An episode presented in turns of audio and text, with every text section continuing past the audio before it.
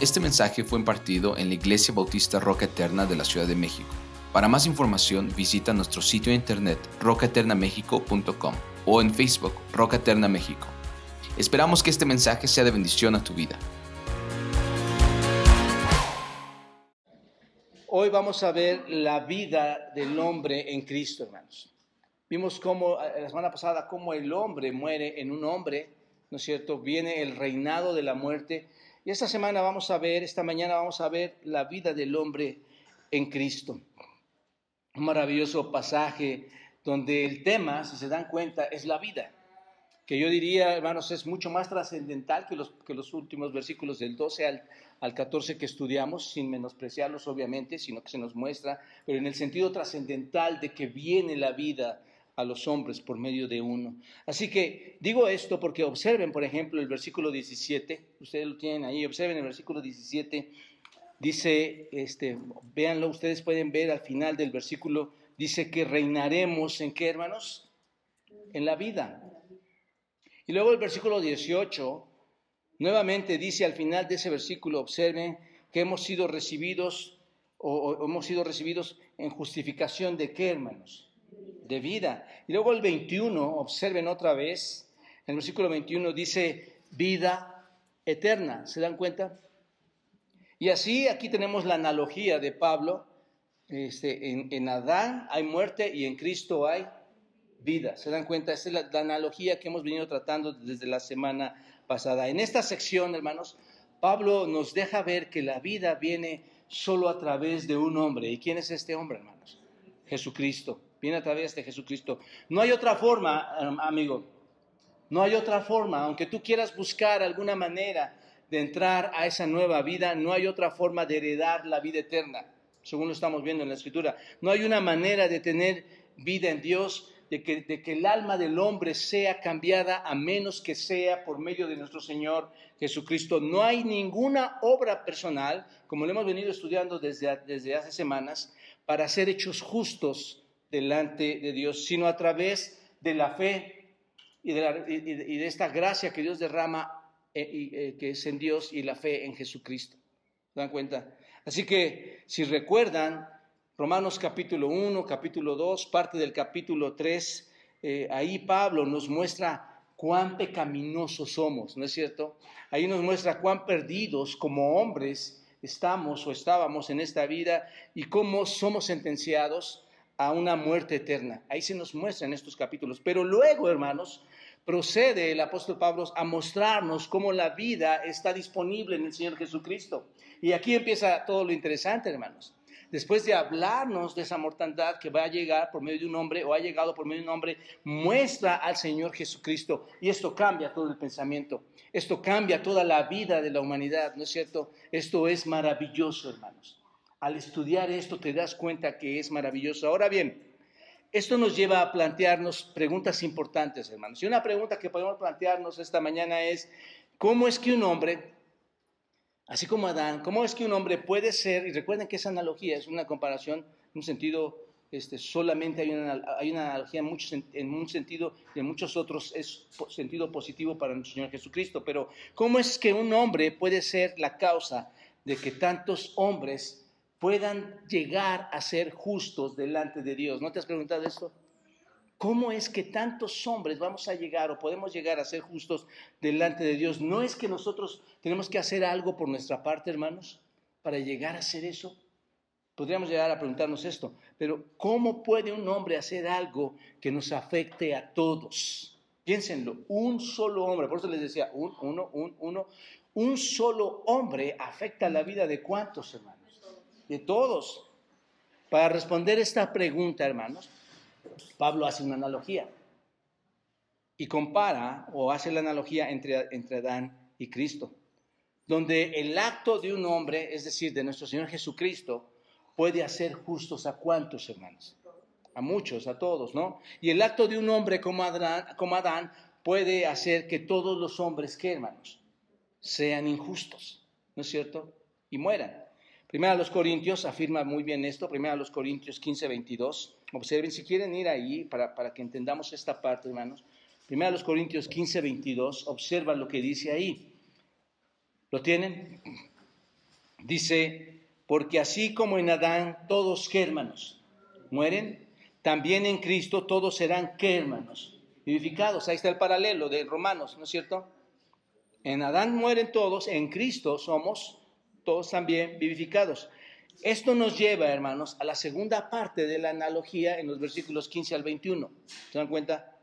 Ya no la muerte del hombre en Adán, sino ahora la vida del hombre en Cristo. Esto se convierte en el punto relevante, hermanos, de lo que vamos a estudiar esta mañana, la vida del hombre en Cristo. Ahora bien, vamos a pasar a través de estos versículos, que son muchos, hermanos, y vamos a, espero que lo podamos terminar y me va a dar tiempo rápido de hacer esto. Vamos a pasar a través de todos estos versículos y va a aparecer, cuando tú lo lees, va a aparecer que todo se repite. ¿No es cierto? Si tú lo leíste ahorita y lo entendiste, parece que todo es lo mismo, se repite, se repite, parece que dicen las mismas cosas una y otra vez, se está repitiendo. Pero la repetición, hermanos, eh, no, en el sentido de la Biblia no es redundante. La repetición no es redundante, menos en la escritura, hermanos. Cuando algo se está diciendo tanto, tiene un sentido, hermanos. Tiene que ver, eh, tenemos que poner mucha atención, más que pensar que es redundante. Cada vez que este pasaje dice algo, hermanos, tiene algo nuevo. En realidad no es repetitivo, tiene, vamos a decirlo, es una pintura diferente, tiene un mantiz o un tono diferente. Es como si estuviera viéndolo de lado, del otro lado, por la parte de abajo, por la parte de arriba. Obsérvenlo, así lo leímos lo está viendo, está diciendo esa, analogía, está comparando, pero lo está viendo desde muchas áreas, hermanos. Y es lo que vamos a tratar de desglosar esta mañana. Este, y, y, esto nos ayuda a llevar un buen entendimiento de la palabra de Dios para entender cuáles son sus propósitos. Bueno, esta mañana vamos a ver algunos elementos, hermanos, que van a contrastar entre Cristo la vida de la Cristo, Cristo que da la vida a los hombres y Adán que da muerte a los hombres. Vamos a ver cinco elementos que contrastan, específicamente cómo en Cristo contrastan eh, eh, con Adán. El primer elemento, hermanos, observen ahí, es Cristo introduce abundantes beneficios, hermanos, por el don de gracia. Cristo introduce no solo uno, sino abundantes beneficios por ese don de gracia. Dice el versículo 15, pero el don no fue como la transgresión, porque si por la transgresión de aquel uno, ¿cuántos murieron, hermanos? Muchos, abundaron mucho más para los muchos que la gracia y el don de Dios por la gracia de un hombre, Jesucristo. Hay abundantes beneficios por el don de la gracia en Cristo, hermanos. Aquí tenemos un contraste entre lo que es la ofensa, y lo vamos a estar viendo así cada versículo, entre lo que es la ofensa de Adán y el regalo gratuito de Cristo, hermanos.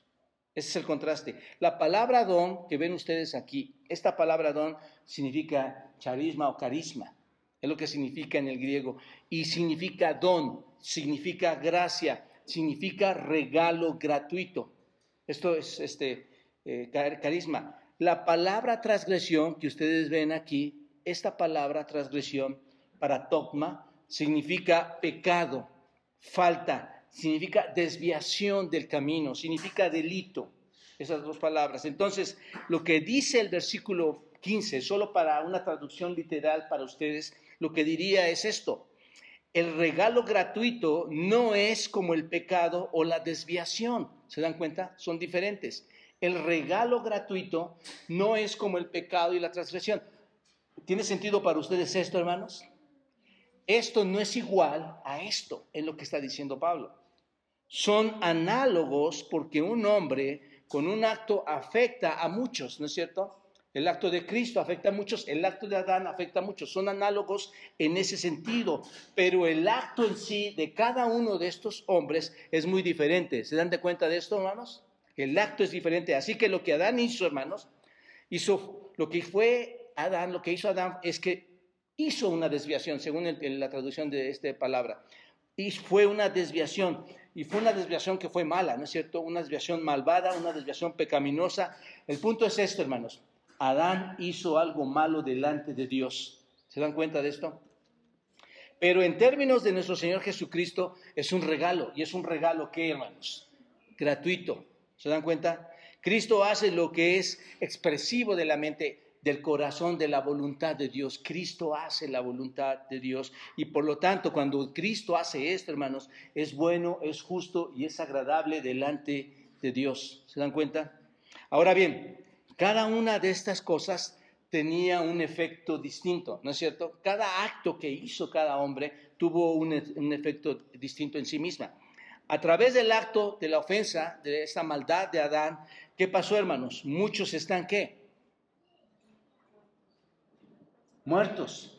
Muchos siguen estando, ¿qué, hermanos? Literalmente, ¿qué? Muertos, ¿no es cierto? La pregunta aquí es, ¿cuántos son los muchos? Porque por si la transgresión de aquel uno murieron, ¿quiénes, hermanos? ¿Cuántos son los muchos, hermanos? Según lo hemos estudiado, ¿cuántos son los muchos en Adán? Todos. ¿Se dan cuenta de esto? Muy importante, hermanos. Todos son los muchos.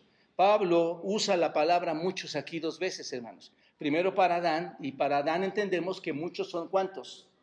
Todos, ¿se dan cuenta? Aunque mucho significa todo, esta palabra mucho significa todo, cuando dice en este versículo 15, abundaron mucho más para los muchos la gracia y el don de Dios por la gracia de un hombre, Jesucristo, realmente esta palabra, hermanos, muchos significa muchos, no todos hablando de esta palabra.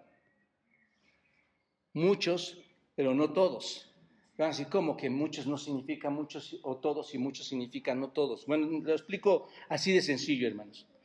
Los muchos en Adán abarca a quienes? A toda la raza humana, hermanos. Lo hemos estudiado, ¿no es cierto? Abarca a, toda, a toda la raza humana. Pero la gracia y el don de Dios que vemos aquí por medio de la gracia de un hombre, ¿quién es? Jesucristo, para los muchos abunda o abarca, hermanos, en el sentido de que están al alcance de todas las personas, aunque no todos se apropian de esta gracia, de este perdón. ¿Sí me explico, hermanos?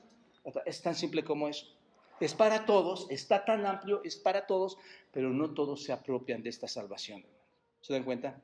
Bueno, así que el pecado de Adán involucró a toda la eh, posteridad. Todos están involucrados ahí. Todos eran culpables en Adán. Todos ellos fueron arruinados por Adán, ¿no es cierto? Entre ellos estamos tú y yo, toda la posteridad. De modo que cada ser humano nacido en el mundo, ¿cómo nace, hermanos? ¿Se acuerdan que lo explicábamos en cuanto a los bebés? ¿Cómo nace todo el mundo, hermanos? Pecadores. ¿Se dan cuenta? Y ni siquiera recuerdan ustedes, tiene que cometer un pecado alguien, o un bebé tiene que cometer un pecado para, para estar condenado, para estar sentenciado a muerte, ¿verdad? No tiene que hacerlo. Ya viene sentenciado a muerte, ¿no es cierto? Ahora noten, Adán hizo esto, pero ¿qué hizo Cristo, hermanos? ¿Cuánto hizo Cristo? Mucho más, dice la Escritura, mucho más tuvo mayor efectividad lo que nuestro Señor Jesucristo hizo. El don gratuito que ustedes ven aquí, el don gratuito, hermanos, tuvo mucho más efecto. El don gratuito de Cristo no solo liberó a los hombres de la muerte, porque eso es lo que hace, ¿no es cierto? Nos libera de la muerte. No solo nos libera de la muerte, no solo nos devolvió esa inocencia eh, eh, de Adán, sino que nos llevó ahora a la justicia en Cristo. Esto es, no solo nos dio vida, sino que nos justifica por medio de Cristo delante de Dios. Así que, Dios, así que en, Cristo tenemos mucho más. ¿Se dan cuenta de esto? Hay un, hay un, eh, eh, hay un cierto sentido, hermanos, en, el que el pecado de Adán trajo una respuesta única. No sé si me explico en esto. ¿Qué es lo único que hizo Adán, hermanos? ¿Cuál fue la respuesta única? Simplemente, ¿qué pasó con el pecado de Adán? Con todos nosotros. ¿Cuál fue esa respuesta única? Murieron. ¿Qué más provocó eso? Nada, solo muerte. El punto es, tú mueres y estás muerto y se acabó, ¿no es cierto? Nos queda claro eso. Eso es lo único que logró Adán. Todos entendemos esto. Pero cuando Cristo redime, hermanos, según este texto, cuando Cristo redime, no solo trae la redención, ¿no es cierto? No es la única cosa que viene, es la redención la que nos abre, ¿qué, hermanos? Somos redimidos, somos revividos, nos da vida y nos abre todas aquella, toda aquella gloria, todas aquellas maravillas que vamos a, tener no solo en esta vida presente, sino en la vida futura. ¿Se dan cuenta de esto? Trae mucho más cosas. Es por eso que dice el texto que mucho más para los, para los muchos vendrá la gracia y el don de Dios por la gracia de nuestro Señor Jesucristo. Entonces, por esta razón, dice que abundaron para muchos. ¿Me explico, hermanos? Ahora sí. El único acto de Adán tiene una reacción única para todos los hombres. Y el único acto de, Cristo tiene una razón, una, una, una acción o una reacción, ¿qué hermanos? ¿Única? No, múltiple, ¿no es cierto? Trae múltiples bendiciones, múltiples bendiciones eh, eh, eh, eternas para aquellos que creen en Él. Entonces, aquí, hermanos, aquí debemos empezar a pensar, a ver, Señor, ¿cuánto me, cuánto me has dado tú en cuanto, a, en cuanto a mi redención? Si te das cuenta, cuánto ha cambiado en tu vida hoy en cuanto a la redención en Cristo. Te dejó solamente vivo de entre los muertos, según Efesios, antes estabas muerto, ¿no es cierto? Pero ahora estáis vivos en Cristo. ¿Qué más tienes en Cristo, hermano? Hoy hay un cambio en tu vida. Hoy hay, hoy, hay, hoy hay actitudes que han cambiado en tu vida. Hoy tal vez aprendes a amar de mejor forma a tu esposo, a tu esposa. Aprendes a amar aun cuando esté equivocado tu hermano o tu hermana, aprendes a amarlo. ¿Por qué, hermanos? Porque trajo más cosas Cristo, trajo transformación a nuestra vida. ¿Se dan cuenta de esto, hermanos? En Adán, ¿qué pudo pasar, hermanos? Cuando tú moriste en Adán, ¿qué pasó? Nada. ¿Se dan cuenta de lo maravilloso que está diciendo Pablo aquí, hermanos? Esto es grande, hermanos. Así que eh, eh, en, en, el acto de Cristo vino, vinieron múltiples cosas a nuestra vida. Bueno, ahora bien, dice el versículo 15, hermanos, que lo que se ofrece en Cristo es la gracia de Dios y el don por gracia. Ahora, ¿por qué usa la palabra gracia tantas veces Pablo aquí, hermanos? Y de esta manera tan especial. ¿Por qué lo usa aquí Pablo esta palabra gracia? Bueno, porque la gracia de Dios, hermanos, expresa uno de los atributos del mismo. ¿Te das cuenta? está expresando quién es Dios mismo eh, eh, y, manifiesta ese atributo. En otras palabras, a través de nuestro Señor Jesucristo, hermanos, la gracia de Dios, que es un atributo inherente a su naturaleza, se expresa a los hombres en un don de gracia que llega por medio de quién, hermanos? Del Señor Jesucristo. El, atributo de Dios, que es gracia, se revela en nosotros o llega a nosotros esa gracia por medio de quién? De Cristo. ¿Se dan cuenta? Así que por un nombre, Jesucristo, viene el don, viene la salvación, viene la justificación, viene la justicia. ¿Se dan cuenta que no viene una sola cosa? Vienen todas estas cosas que expresan un atributo de Dios. ¿Cuál es, hermanos? Gracia. ¿Por qué, ¿Por qué lo expresan y por qué te estoy diciendo esto, hermanos? La pregunta es, ¿quién de ustedes y yo merece esto? En absoluto, hermanos. ¿No? Como decía yo la otra vez, y no voy a entrar a detalles, pero muchos pueden decir, bueno, yo no pedí nacer. Ya expliqué eso, hermanos. El asunto es que la gracia de Dios, eh, Él podía haber hecho contigo cualquier cosa, pero en la gracia de Dios se manifestó en Jesucristo para salvación tuya, aún sin merecerla. ¿Te das cuenta? Es el regalo gratuito de la maravillosa gracia de Dios. ¿Te das cuenta? Ahora, la gracia de Dios entonces, piénsenlo así, hermanos, viene a nosotros y hace más que solo reparar lo que Adán arruinó, ¿no es cierto? Hace más que solo reparar lo que, lo que Adán perdió. Nos lleva al hombre de vuelta, ¿no es cierto? Nos trae, nos trae, estábamos caídos, ahora estamos levantados, nos, nos lleva a eso y nos lleva a través de la inocencia a una justicia eterna nos lleva a más cosas, hermanos. Será esta justicia eterna, hermanos, será una apertura a todas las bendiciones futuras, a todas las riquezas de la eternidad que se, que se nos han otorgado en Dios ahora a nosotros, hermanos. ¿Se dan cuenta? Así que la efectividad del don de Cristo es mayor que la ofensa de Adán. ¿Se dan cuenta de esto? Lo que hizo Cristo es mucho más efectivo que la caída, que la ofensa que, hizo Adán delante de los ojos de Dios. Ahora, una cosa, hermanos, el acto de Adán puede ser anulado, ¿no es cierto? Y fue anulado. Lo que hizo Adán fue anulado, pero el acto de Cristo, hermanos, eh, puede ser anulado. ¿Cuál fue el acto de Cristo, hermanos? Morir por nosotros. ¿Puede ser anulado? Es algo que nos tiene que poner a pensar. No puede ser anulado ese acto de Cristo. Le pregunto, ¿cuándo pierdes ese acto de Cristo en tu vida? Eso es, ¿cuándo pierdes la salvación? ¿Cuándo pierdes la bendición de estar en la vida eterna? De, de estar en la resurrección de los muertos en su momento. ¿Cuándo lo pierdes? Pero en Adán sí se, no se, se pierde, hermanos. ¿No es cierto? En Cristo no se pierde nada. ¿Te das cuenta? Hoy gozamos de una vida espiritual, hoy gozamos de, características diferentes porque en Cristo no perdemos nada, hermanos. Nadie puede decir, un verdadero cristiano no puede decir, eh, es que yo hoy fui cristiano, mañana no. ¿Estás de acuerdo en esto?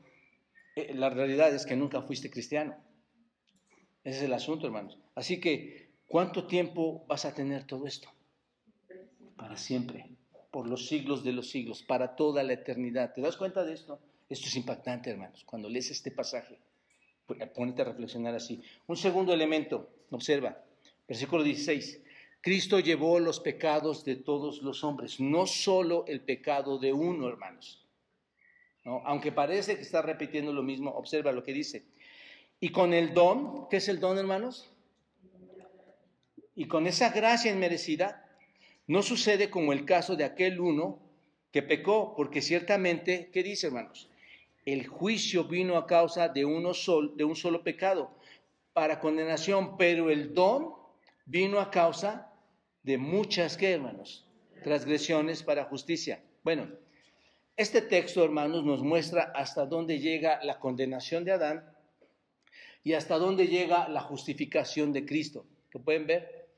Hasta dónde llega el impacto de Adán y hasta dónde llega el impacto de nuestro Señor Jesucristo, en, esto, en este caso la justificación. Una vez más, hermanos, lo que está diciendo Pablo es, que el que peca y el que ofrece el regalo, el que está pecando Adán y el que está ofreciendo el regalo no es lo mismo. Es diferente, otra vez. Aunque parece repetitivo, lo vuelve, y sí lo vuelve a decir, dice, esto es diferente. ¿Están de acuerdo que es diferente, hermanos, hasta ahorita? Cada hombre que ha nacido en el mundo es qué, hermanos? Un pecador. ¿Debido a qué? ¿Debido a cuántos pecados? A un pecado cometido por cuántos hombres, hermanos? Por un hombre. ¿Quién? Adán. Cuando Dios pone el juicio, hermanos, por el pecado y condena a los hombres, es por uno, ¿no es cierto? Por un pecado que Él hace esto, por eso condena, por este pecado. Pero mira al final del versículo 16, observa, el regalo gratuito no es de un pecado, sino de qué, hermanos, o de cuántos. De muchas qué, hermanos. Este regalo no es solo por un pecado, sino por cuántos pecados. Muchos, ¿se dan cuenta? Así que el alcance es diferente, ¿no es cierto? Un pecado con Adán y muchos pecados o transgresiones, como dice aquí, en relación con nuestro Señor Jesucristo. Si observan bien, el, versículo 15 enfatiza que es un solo hombre. Y el versículo 16 enfatiza que es un solo qué? Pecado. Un solo hombre, un solo pecado, una sola transgresión.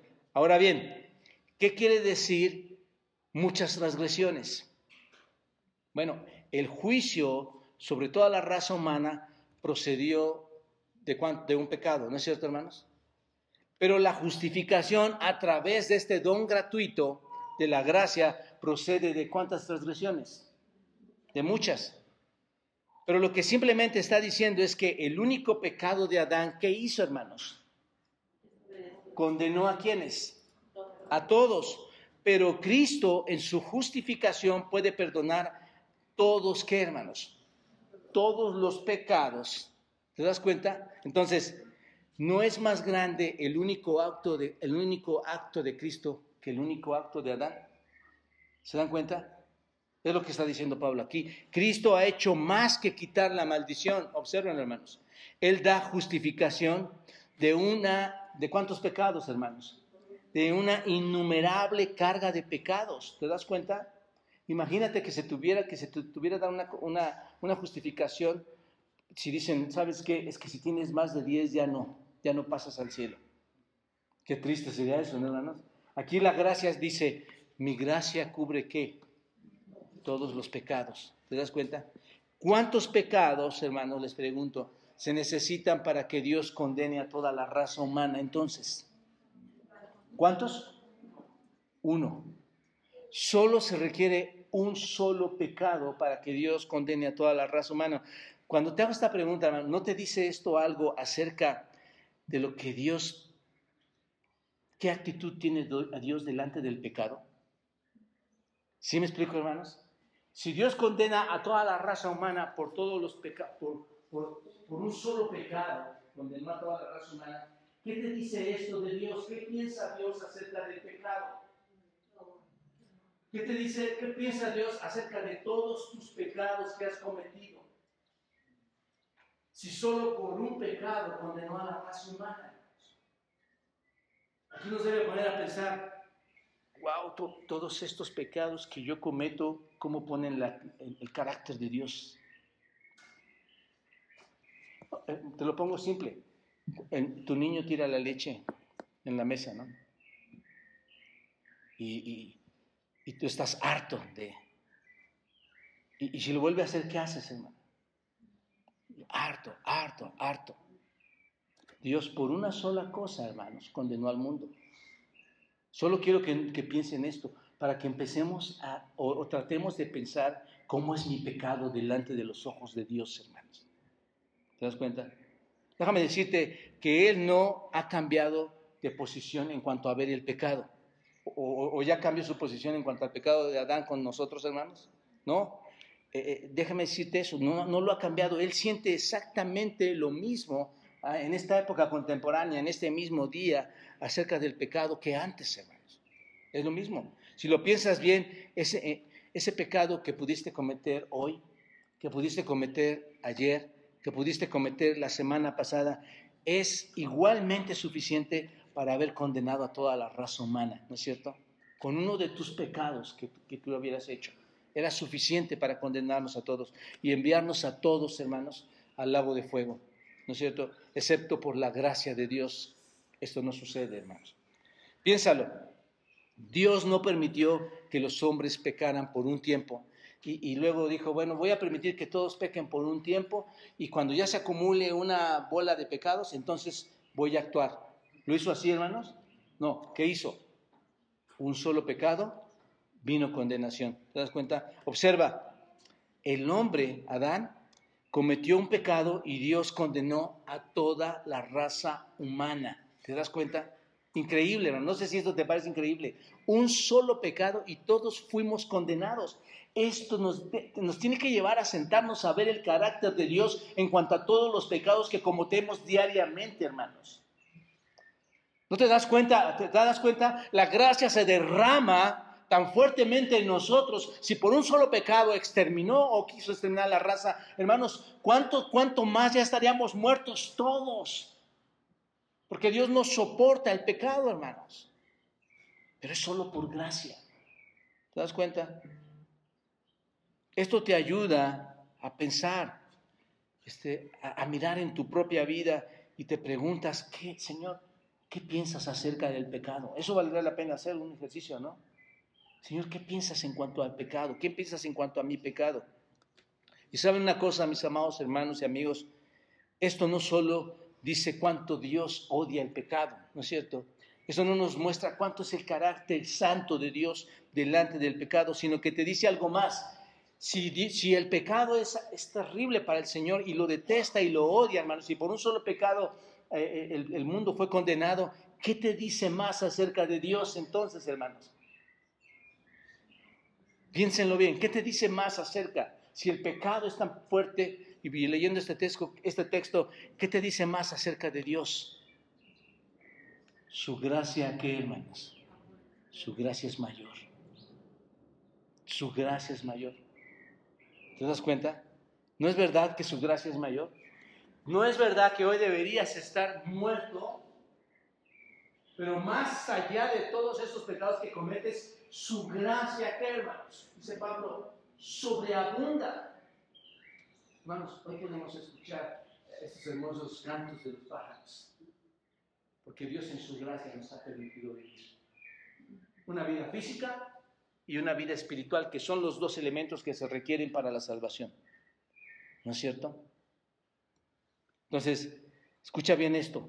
Lo único que es más poderoso, hermanos, en el corazón de Dios que su odio es el amor por los pecadores, ¿no es cierto? Es, el amarnos más todavía que aún ese pecado que, que podemos cometer delante de esa santidad.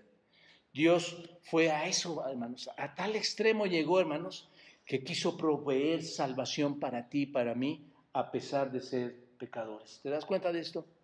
Impresionante, hermanos. Tercer contraste, diferente a lo que hace Abraham, ¿no es cierto? Tercer contraste, observa el versículo 17. Pues si por la, bueno, observen, Cristo trae, ya lo vimos, trae, eh, en esa bendición trae un resultado especial. ¿Qué es lo que trae? Vida. Trae vida, hermanos. Observenlo. Pues si por la transgresión de uno solo reinó la muerte, mucho más reinará en vida por uno solo. Jesucristo, los que reciben la abundancia de la gracia y del don de la justicia. Aquí se podría decir, hermanos, que hay una diferencia en cuanto a lo que hizo cada uno, ¿no es cierto? Hay una diferencia en los actos, en el acto de Adán, en el acto de Cristo hay una diferencia. Adán, Adán ¿qué trajo, hermanos? ¿Trajo el reino de qué? Y Dios en Cristo trajo el reino de qué, hermanos? De la vida, ¿no es cierto? Cuando Adán pecó, ¿con cuántos pecados, por cierto, hermanos?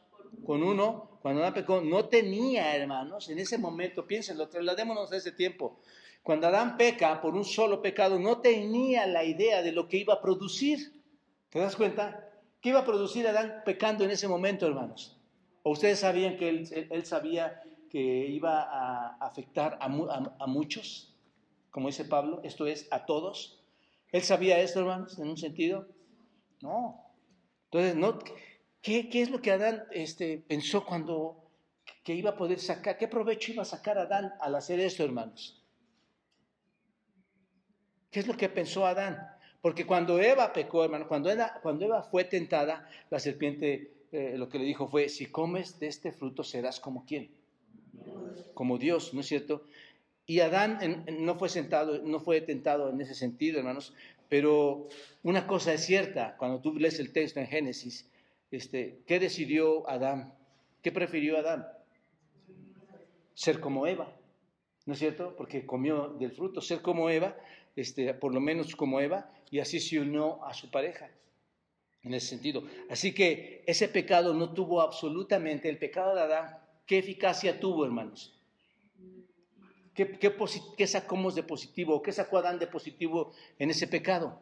Nada, no hubo nada, hermanos. Ese pecado no tenía la capacidad de producir el resultado que, deseado, o por lo menos el resultado que ellos deseaban con el engaño que se produjera en ellos. No hubo ningún resultado, hermanos produjo todo lo contrario de lo que querían, ¿no es cierto? ¿Los hizo como Dios? No, no los hizo como Dios. ¿Qué es lo que sucedió, hermanos? Los condenó. En lugar de hacerlos iguales a Dios, ¿qué pasó? Un solo pecado los condenó.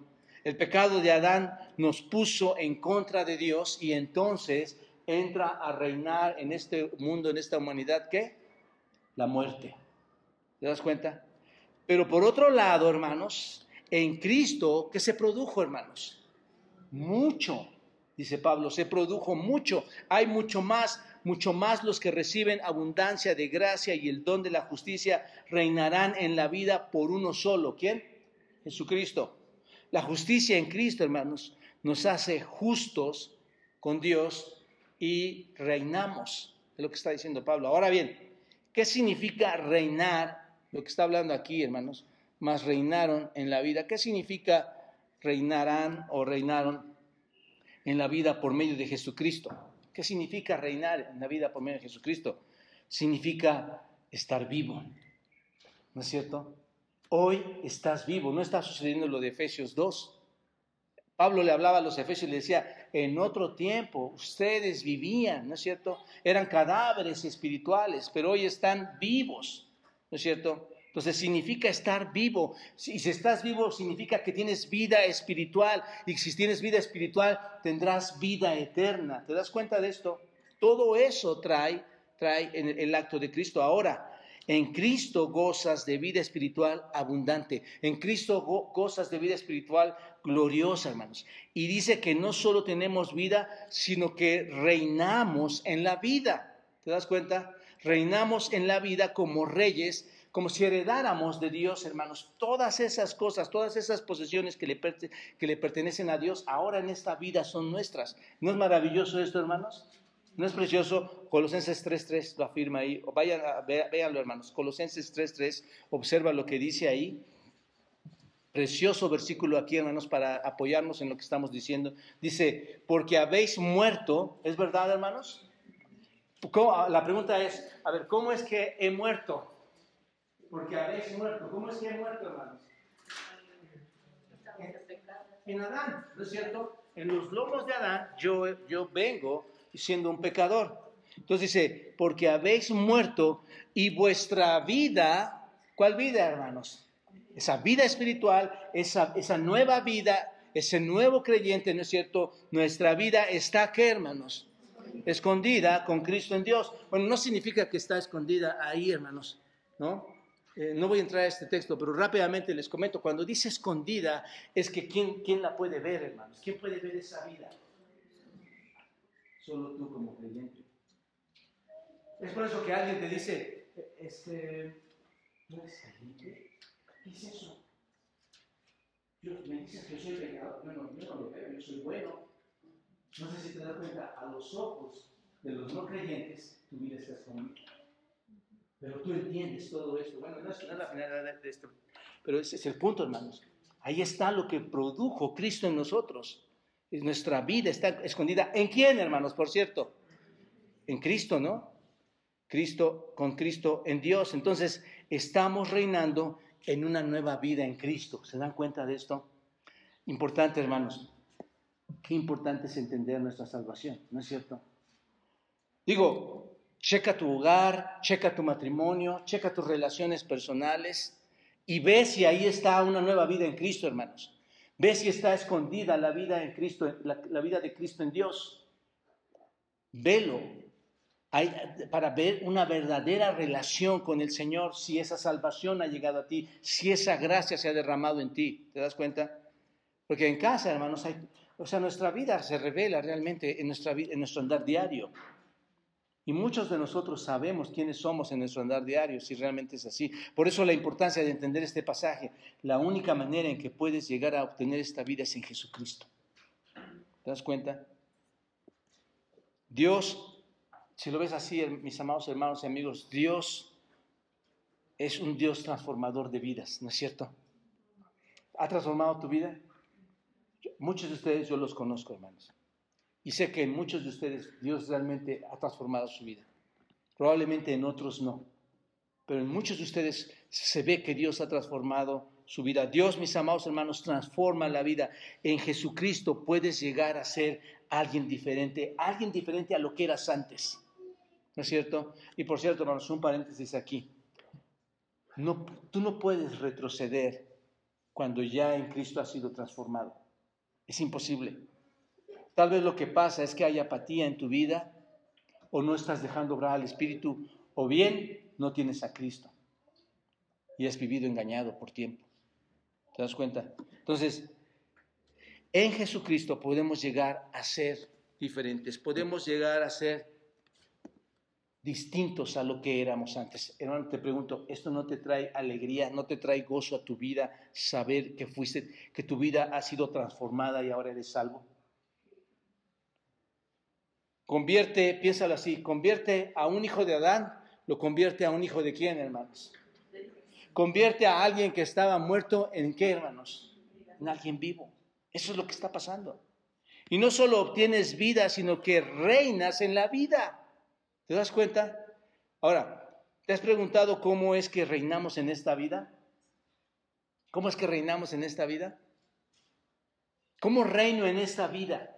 ¿Cómo es que si Dios me ha hecho una nueva criatura, reino en esta vida? Ahora tienes la capacidad, tienes el poder sobre el pecado, hermano. No sé si te das cuenta de esto.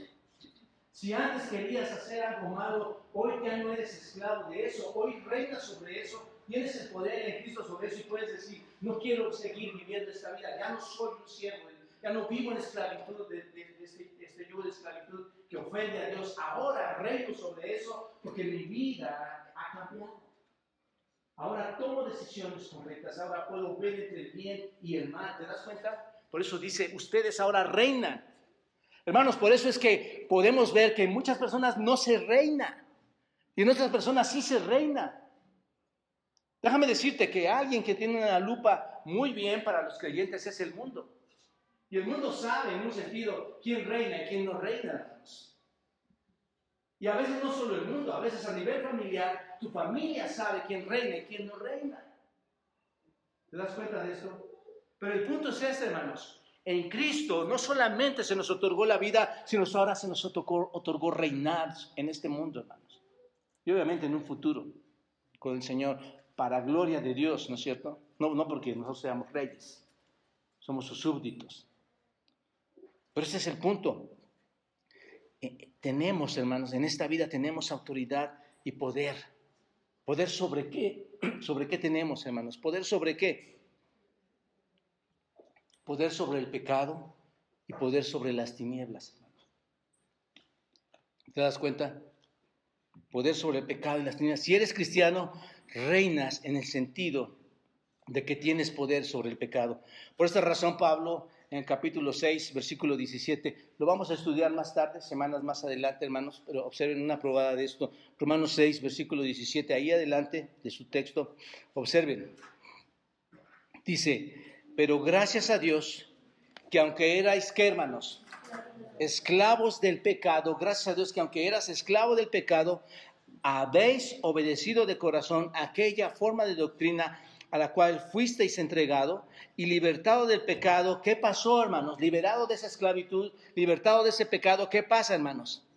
Vinimos a ser qué? Siervos de la justicia. ¿Te das cuenta? El punto es, ya no eres una víctima del pecado. Ahora, ¿quién reina? Tú. El que era adúltero, por obviedad, hermanos, debería de haber dejado de ser adúltero.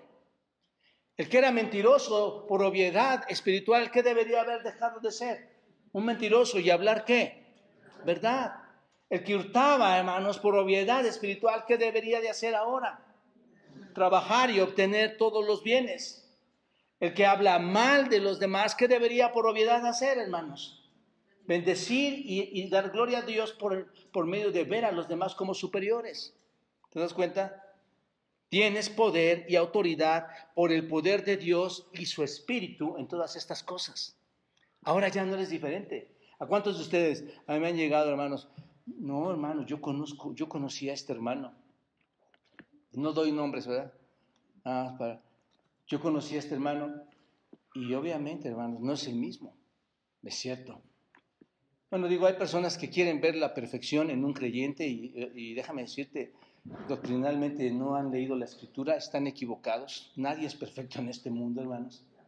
Eso se llama juzgar, sentarse en el trono de Dios, olvidarse del perdón en las personas, es e, e, entrar a misericordia, es no haber recibido la gracia de Dios.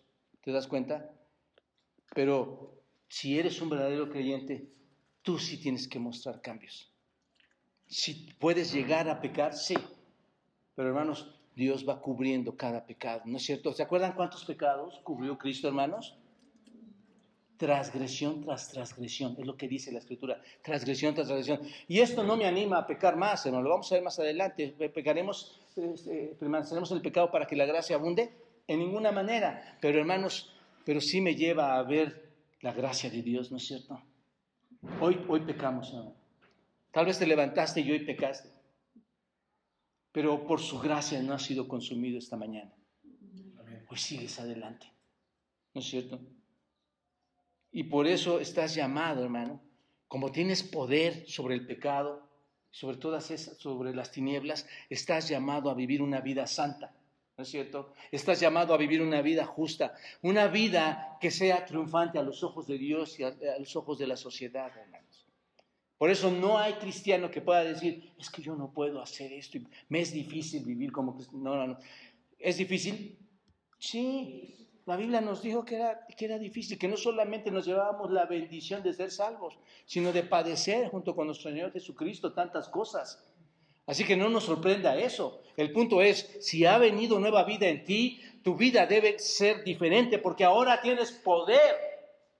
Ahora el poder del Espíritu Santo está en ti. Ahora reinas por el privilegio que Dios te ha dado en ser una nueva criatura. ¿Te das cuenta de esto? Somos diferentes, hermanos. Nuestra vida debe demostrarse diferente a las demás personas. Un cuarto, un, cuarto elemento, hermanos, que contrasta. Versículos 18 y 19. Cristo es la obediencia, Adán que es, hermanos. La desobediencia, observenlo. Así que como por la transgresión de uno vino la condenación a todos los hombres, de la misma manera por la justicia de uno vino a todos los hombres que, hermanos, la justificación de vida. Porque así como por la desobediencia de un hombre los muchos fueron constituidos pecadores, así también por la obediencia de uno los muchos eran, ¿qué, hermanos? Constituidos justos. No entro al detalle del versículo 18, si ustedes lo observan bien ahí, solo resume todo lo que hemos dicho hasta ahorita. El versículo 18. A través de un hombre, Adán viene, el pecado, y trae condenación y trae muerte. A través de un hombre, Cristo, viene la justicia, viene la vida, justificación y vida. ¿Se dan cuenta? Versículo 18. Así que después de resumir esto, el versículo 18, llega Pablo en el versículo 19 y dice, eh, obsérvelo, esto nos lleva, este versículo 19 nos lleva a la naturaleza esencial de cada acto, del acto de Adán y del acto de Cristo. Observa, la esencia del acto de Adán fue un acto de qué, hermanos? Esta es la esencia de Adán. Y la esencia, ¿no es cierto?, del acto de Cristo, ¿cuál fue, hermanos? La obediencia. Bajo este acto, hermanos, bajo este acto de desobediencia, muchos fueron constituidos, ¿qué? Pecadores. El pecado de Adán fue un acto de desobediencia. Dios, ¿qué dijo, hermanos? ¿Cuál fue el pecado de Adán, básicamente? Dios, ¿qué dijo? No comas del fruto de este árbol. ¿Lo comió? ¿Cómo se llama eso? desobediencia, hermanos. Igual que nosotros, cualquier acto que viene en la escritura, ¿no es cierto? Ama a tu prójimo. Y, si no lo amas, hermanos, ¿cómo se llama eso? Ama tu enemigo. Si no lo haces, ¿cómo se llama eso, hermanos? Por eso yo les digo, hermanos, leamos la Biblia y nos daremos cuenta de la realidad de la verdad de Dios para la iglesia, para sus hijos. Entonces, esa es obediencia, hermanos, pura. Así, no le busquemos el hilo negro a las cosas, hermanos. Es desobediencia. Cuando tú lees la Biblia vas a ver en cuántos actos caemos de desobediencia. Esto es lo que pasa. Esta es la esencia de Adán, hermanos. ¿Y qué pasó cuando Adán desobedece? Esto realmente, hermanos, parece que ya lo lees como una historia tan, tan normal, pero ¿qué pasó? Esto es tan importante. ¿Qué pasó con ese acto de desobediencia? Versículo 15, ¿qué pasó? Los muchos, olviden de la muerte, hermanos, vayan al todo el contexto los muchos en Adán fueron hechos, ¿qué hermanos? Pecadores, por un acto de desobediencia. Los muchos fueron hechos pecadores. Y como resultado de eso, Efesios 2 dice que todos los hombres ahora son hijos de desobediencia. ¿No es cierto? Todos somos hijos de quién, hermanos? De la desobediencia. Hemos nacido bajo esa raza. ¿Cuál era la raza en ese principio? Adán y Eva hemos nacido bajo esa raza. ¿Cómo era esa raza, hermanos? Desobediente. ¿Te das cuenta? Pero la naturaleza, pasando a la, analogía ahora con Cristo, la naturaleza esencial del acto de Cristo, hermanos, ¿qué fue? La obediencia, ¿no es cierto? En Cristo se manifestó esta obediencia. Y, hay, un texto, hermanos, en Filipenses, capítulo 2, versículo 6. ¿Se recuerdan ustedes cuando dice, el cual siendo en forma de Dios, no estimó el ser igual a Dios como cosa que aferrarse, sino que se despojó a sí mismo, tomando forma de siervo y hecho semejante a los hombres. ¿Qué dice, hermanos? Estando en la condición de hombre, se humilló a sí mismo, haciéndose qué, hermanos? Obediente, ahí está. Siendo Dios mismo, se hace obediente al Padre, obediente hasta, hasta qué punto se hizo obediente, según Filipenses 2, hermanos al punto de la muerte. ¿Cuál tipo de muerte, hermanos? ¿Muerte de cruz? Aquí, hermanos, nos deja ver claramente que no hay nada que pueda cambiar la mente de un verdadero cristiano. Nada. Todo lo demás que vaya en contra de eso es desobediencia, hermanos. ¿Te das cuenta? Entonces, obediente hasta la muerte y muerte de cruz. Era una obediencia que llegaba al punto de la muerte. ¿Te das cuenta? Fue obediente hasta la muerte. Y hermanos, en realidad la vida de nuestro Señor Jesucristo, toda su vida terrenal, ¿cómo fue, hermanos? Obediencia, ¿no es cierto? Yo hago lo que mi Padre me pide. Fue obediencia siempre, hermanos, toda, esa es la realidad. Un acto ininterrumpido, constante de obediencia, que culminó en dónde, hermanos? En la cruz. Hasta ese punto, ¿no es cierto? Dice Filipenses, fue hasta la cruz. Por esta razón, hermanos, ¿qué dice este texto, este versículo 19? Por la razón de su obediencia al Padre, ¿qué dice el versículo 9, 19, hermanos? Por, por esta razón de obediencia, ¿qué sucedió, hermanos? Los muchos, ahora entendemos, ya entendemos esta palabra muchos, ¿verdad? Sí, abarca a todos, pero solo a aquellos que han tomado la fe y se han arrepentido en Cristo. Los muchos, ¿qué pasó, hermanos? Fuimos justificados por un acto de obediencia. Fuimos justificados. Ahora bien, cuando Adán pecó, hermanos, toda la raza fue hecha qué? Pecadora, ¿no es cierto? ¿Cuál fue el resultado de eso, hermanos, cuando Adán pecó? Adán peca y todos los hombres, por ende, ¿qué, hermanos? Mueren y ahora todos los nacidos en, los lomos de Adán, ¿qué va a suceder? Van son pecadores. Y si, somos, si eres pecador, ¿qué vas, ¿cuál es tu tarea? Pecar. No, no, no. no. Ok, pero, pero tú, para hablando de naces, naces de Adán, ¿no es cierto? Eres constituido pecador. ¿Y el pecador qué hace, hermanos? Desobedece. El pecador peca. Eso es lo que hace, ¿no es cierto? Pero escuchen esto, hermanos. Si fuiste justo, si, en, esa obediencia fuimos constituidos justos, hasta la misma pregunta, ¿cuál es el resultado de eso? Ahora sí, ¿cuál es el resultado de ser justos, hermanos? Obediencia, ser rectos. ¿Te das cuenta? Eso es lo que debería manifestar el verdadero creyente al ser justificado por Cristo. Las personas que son verdaderas cristianas, hermanos, no solo van a declarar que son cristianos, ¿qué van a hacer, hermanos? Van a demostrar, no es por palabras, es por hechos. Van a demostrar que son verdaderos creyentes. Así que por la obediencia de, un hombre he sido hecho, ¿qué, hermanos?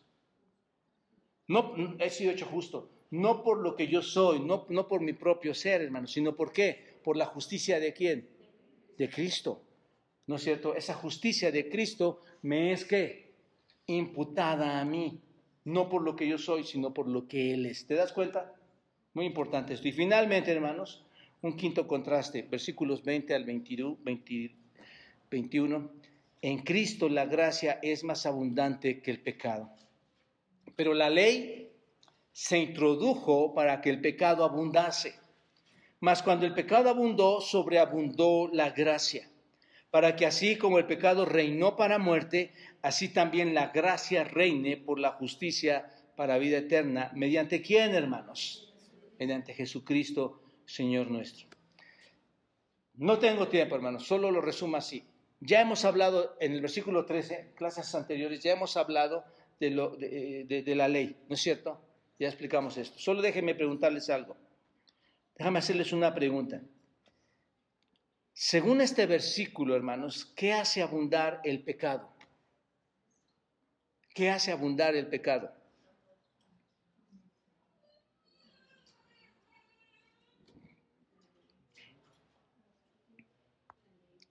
No lo pueden ver porque estamos en el 20. Según este verso 20, hermanos, ¿qué hace abundar el pecado? Fuerte. La ley. Ahí está. Pero la ley se introdujo, ¿no es cierto? Para que, ¿qué, hermanos? Para que abunde, ¿qué? El pecado. ¿Se dan cuenta? Obsérvenlo. Según este versículo, la ley hace que abunde el pecado. Pero donde abunda el pecado, ¿qué pasa, hermanos? Sobreabundó qué?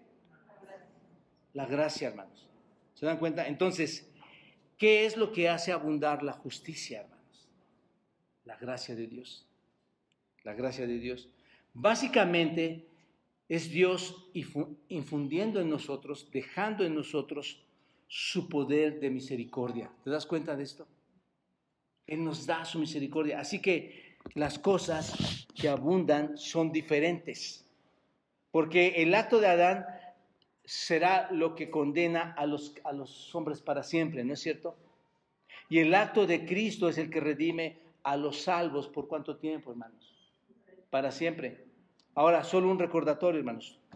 Todo lo que la ley hizo fue mostrar a los hombres que no podían cumplirla, ¿no es cierto? Ya, ya lo hemos estudiado. Y que los hombres verían que eran pecadores bajo no cumplir esa ley.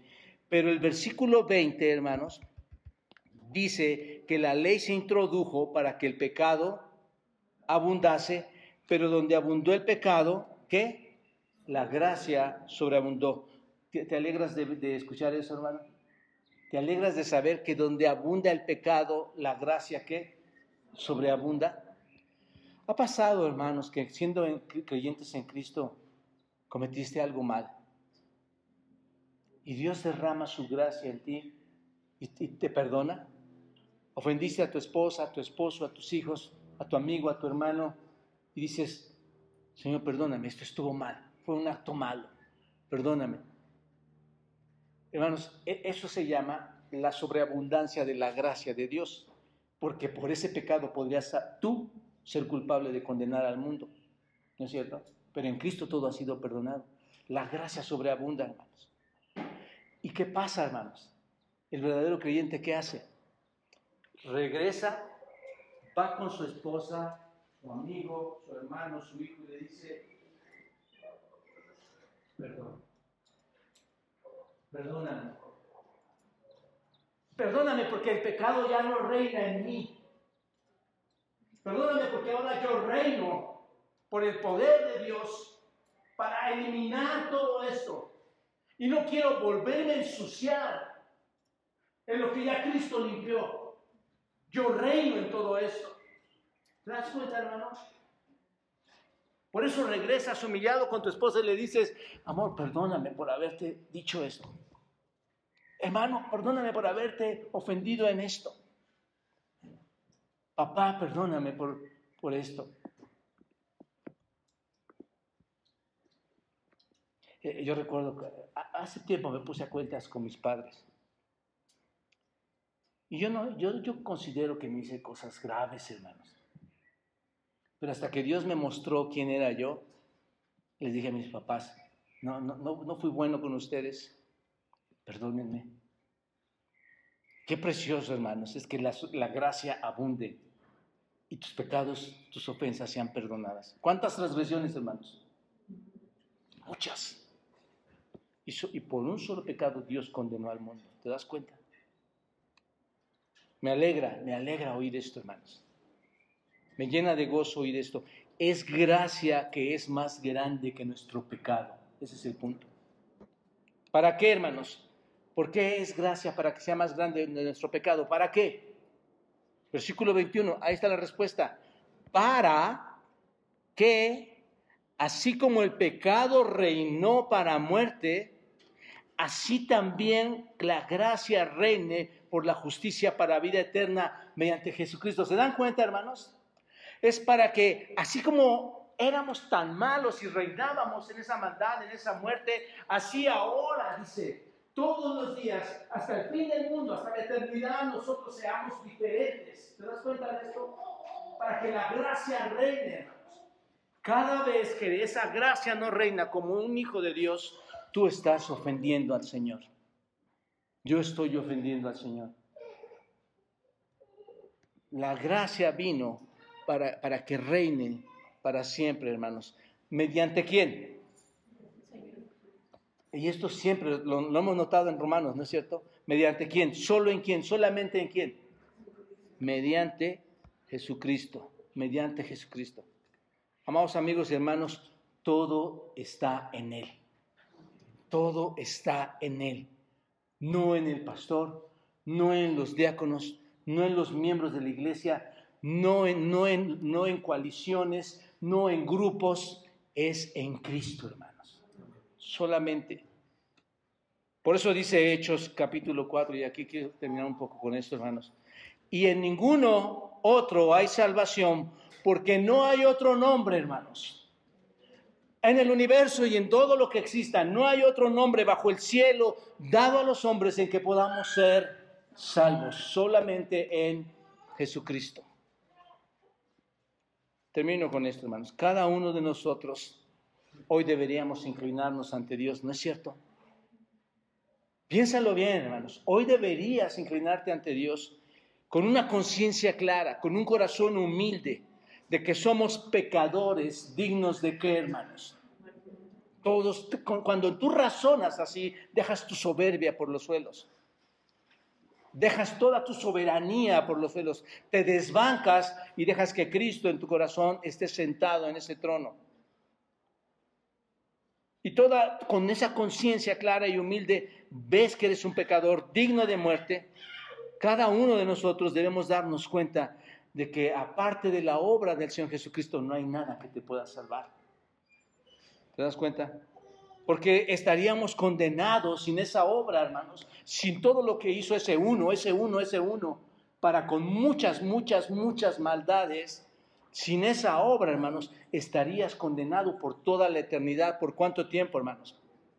Para, para siempre. Porque Dios odia ese pecado, hermanos. Por un solo pecado condenó al mundo. Pero gracias sean dadas a Dios, hermanos, porque donde hubo el reino de la muerte, Dios vino con su gracia sobre esos pecados, sobreabunda esa gracia y la muerte fue anulada para traer vida a todos los que creen, a todos los que creen en el Señor Jesucristo. Tú puedes obtener esa gracia gratuitamente. Si tú estás aquí esta, esta mañana, tú puedes obtener esa gracia. Y si ya la has obtenido, hermano, compártela a otros. Compártele la gracia de Dios. Comparte el Evangelio de vida. Comparte el Evangelio de Dios, el Evangelio de Cristo. Y si no, acércate al Señor. Acércate al Señor. No, no salgas. Como comencé en un principio con ustedes. Mi deseo es que salgas de aquí arrepentido que puedas ver lo miserable que eres y que la gracia, cuando atravieses esa puerta, que veas la gracia de Dios, me, hace tener un lugar así, me hace vivir con mis hermanos, seamos lo que seamos, Dios ha transformado mi vida. Soy una nueva criatura de Cristo. Las cosas viejas pasaron, he aquí son todas hechas nuevas. Padre, gracias Dios por tu palabra tan preciosa como siempre. Ayudándonos, Señor, a meditar, a pensar, a observar y a dirigir nuestra mente de forma correcta, nuestro corazón, a todos tus preceptos, Señor, y todos tus principios para corrección de nuestra vida, Señor.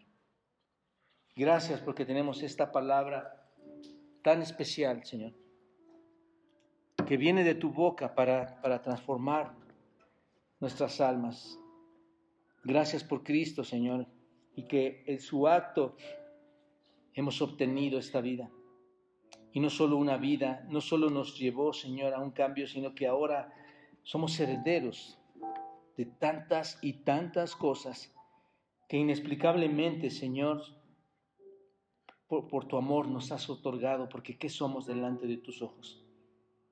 Nos has dado tanto, Señor, y eso solamente muestra tu amor. Porque lo que deberíamos de recibir por lo que somos, Señor, no es más que muerte.